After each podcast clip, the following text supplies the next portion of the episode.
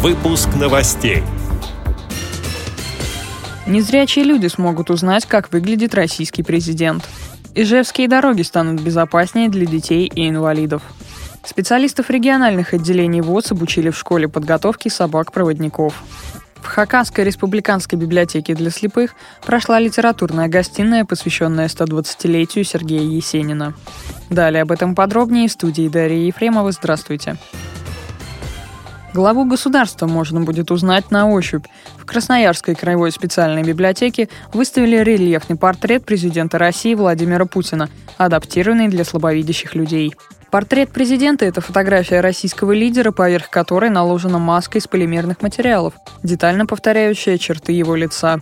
Стоит также отметить, что Красноярская краевая специальная библиотека – это одно из крупнейших учреждений, обслуживающих инвалидов по зрению.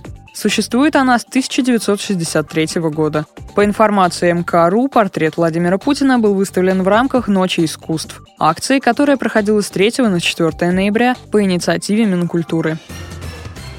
Ижевские дороги станут безопаснее для детей и инвалидов. В городе возле 10 школ установили комплексы по безопасности дорожного движения. Это специальная разметка, знаки и светодиодные светофоры. Кроме того, на нескольких перекрестках уже установлены специальные звуковые сигналы для слепых и слабовидящих людей.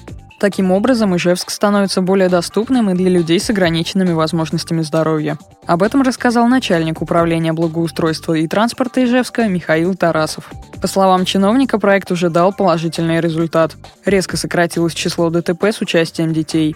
В реализации проекта городу помогают федеральные и республиканские бюджеты, сообщает сайт «Моя Удмуртия».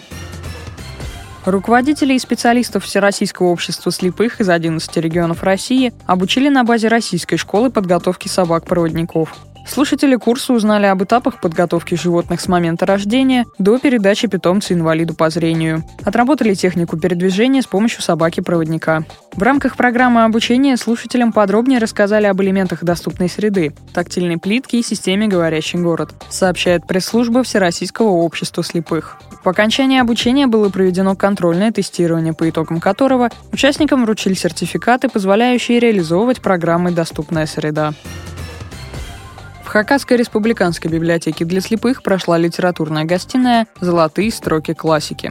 Организаторы посвятили встречу творчеству великого русского поэта Сергея Есенина и году литературы в России. Гости из Черногорска не только прочитали стихи поэта-юбиляра, но и рассказали о малоизвестных фактах из его жизни. Говорится на сайте республиканского издания «Хакасия». А баканцы исполнили романсы. Творческая часть литературно-музыкальной гостиной завершилась чаепитием. С этими и другими новостями вы можете познакомиться на сайте Радио ВОЗ. Мы будем рады рассказать о событиях в вашем регионе. Пишите нам по адресу новости собака ру. Всего доброго и до встречи.